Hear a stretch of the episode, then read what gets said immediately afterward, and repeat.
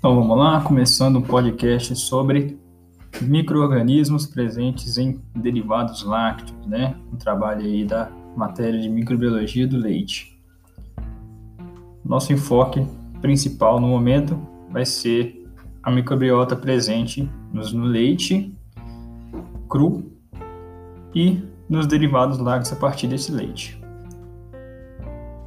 Bom, com o emprego da refrigeração do leite cru na fonte de produção e nos demais processos, houve a redução das perdas devido à atividade acidificante de bactérias mesofílicas, né? Mesofílicas, lembrando, aquelas que se desenvolvem bem à temperatura ambiente, promovendo aí a fermentação, a acidificação do leite. Entretanto, né, essa reveração permitiu a seleção das bactérias psicotróficas, essas bactérias psicotróficas são assim chamadas porque conseguem se multiplicar a temperatura de refrigeração entre 0 e 7 graus Celsius. Tem uma faixa ótima temperatura ambiente, mas também se multiplicam a temperatura de refrigeração.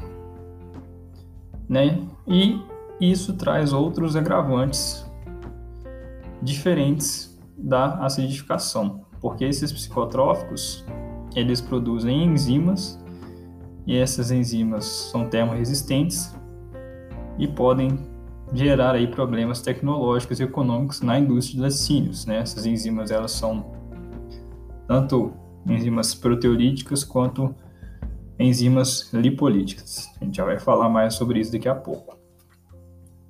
Bom, com relação à microbiota psicotrófica, nós temos os os organismos gram-positivos, né? São assim chamados porque possuem uma parede celular grossa que envolve a membrana citoplasmática. Geralmente ela é composta por peptidoglicanos e ácido teicoico. Né? É, Supõe-se que ao ouvir você já tenha um pequeno conhecimento a respeito da microbiologia e da biologia celular. E os organismos gram-negativos, né, possuem uma parede celular mais fina, envolvida por uma outra membrana externa, né, portanto aí os gram-negativos possuem duas membranas. A externa difere da interna e contém moléculas de lipossacarídeos. Né? Qual é a importância disso? É o tipo de parede, né, e portanto nessa definição se ela é bactéria gram-negativa ou gram-positiva que vai definir a eficácia de agentes físicos e químicos utilizados para eliminar, para controlar ou mesmo aumentar o crescimento das bactérias conforme a necessidade. Só ressaltando aqui, se você quiser mais informações sobre esse assunto, você pode encontrá-las no site da Food Safety Brasil, foodsafetybrasil.org. Alguns exemplos de microorganismos gram-negativos. Os principais pseudomonas, né, eles aparecem com muita frequência em leite e lácteos refrigerados, embora apresentem apenas 10, representem né, apenas 10% da microbiota do leite recém-ordenhado. A gente já vai ver por que, isso acontece. Né, temos também Acrombacter, Aeromonas, Serratia, Alcalígenes, Chromobacterium e Flavobacterium. Como exemplos de gram-positivos, temos bacilos, Clostridium, Streptococcus, Lactococcus, Leuconostoc, Lactobacillus Mycobacterium. SPP, aí alguns gêneros só para ilustrar. E de onde vem então a contaminação por psicotróficos, sendo que eles representam ali 10% na, no leite recém-ordenhado, né? A contaminação dos produtos lácteos por psicotróficos, ela pode se originar do suprimento de água de qualidade indesejada, pela deficiência de procedimentos de higiene dos operadores ou do ordenador, no caso de ordenha manual, mastite, latões sujos, tanque de expansão com higiene indevida, água residual de equipamentos, utensílios de ordenha e tetos não higienizados adequadamente. É, no Brasil, não existe uma regulamentação específica quanto à qualidade microbiológica do leite cru destinada à fabricação de produtos lácteos específicos. Entretanto, com base em alguns estudos né, e análise já feita, ou seja, com base na experimentação, né, é imprudente sabe-se né, que é imprudente a fabricação de produtos lácteos a partir de leite cru com contagem psicotrópica superior aí a 5 vezes 10 a sexta unidades formadoras de colônia por ml. Né? Essa nomenclatura já demanda também um certo conhecimento acerca da contagem de bactérias, um conhecimento um pouquinho mais aprofundado na microbiologia.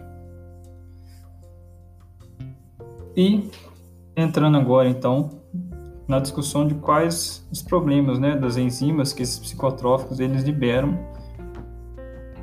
no leite ou nos derivados, né? No caso dos derivados, a função desses micro-organismos é principalmente tecnológica. Né? Quando são devidamente manipulados, ao serem adicionados aos produtos, as reações de proteólise e lipólise causadas pelas enzimas liberadas, pelas cepas né, adicionadas, vão conferir ao produto qualidades próprias, como aroma, sabor e textura, que vão diferenciá-los dos, dos, demais. Né? Como principais exemplos, podemos citar o próprio queijo camembert, ele sofre reações de proteólise e por isso aquela característica cremosa, né? popularmente fala, chamada de é associada a como se estivesse derretendo. E na verdade não é derreter, porque não é emprego de calor, e sim a atividade da enzima proteolítica que é liberada pelo fungo adicionado na superfície, que forma aquela casquinha fofa, branca por fora. Né? E o queijo gorgonzola, do fungo azul, né? que ele também libera enzimas no interior, nesse caso, mais ainda no interior do queijo gorgonzola, que ocasiona a lipólise, né? que dá o sabor característico ao queijo gorgonzola, tanto sabor e aroma, né? devido à liberação de, dos ácidos característicos. Tem que se ter o cuidado de ter uma matéria-prima de qualidade, porque aqui nós estamos falando de casos controlados, né? Como disse ali anteriormente, devidamente manipulados ao serem adicionados aos produtos. Quando vem de uma matéria-prima que está contaminada, né, isso pode se tornar um problema, causando uma maior velocidade de deterioração do produto, trazendo é, ocasionando uma estrutura é, indesejável, né? O queijo pode ficar ali com sabor estranho, dependendo do tipo de, de microorganismo ali presente, pode ter uma característica meio esfarelenta, né? Que a gente chama popularmente, e, e isso não é interessante, né? Acaba trazendo uma experiência ruim para o consumidor e podendo até muitas vezes trazer ali consequências ainda piores caso haja presença de algum contaminante, né, podendo causar lá diarreia e problemas semelhantes. Portanto, a gente tem que ter um cuidado aí com as fontes de contaminação, aquelas anteriormente citadas, né, o próprio ordenador, os operadores, a maquinária, a higiene do local. Então, esse foi um pequeno bate-papo a respeito dos psicotróficos na presentes, né, no leite e em derivados. Até o próximo episódio.